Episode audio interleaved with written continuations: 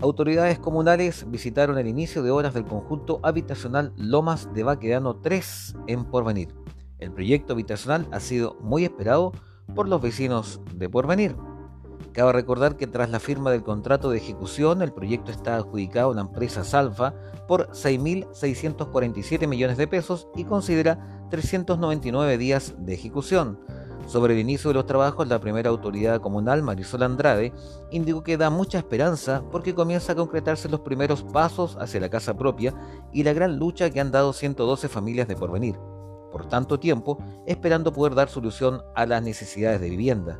Además, agregó la jefa comunal que está visualizando también nuevos terrenos porque por venir necesita más construcción de viviendas y por lo tanto queremos seguir trabajando con un fuerte, con un plan habitacional por lo menos a 10 años.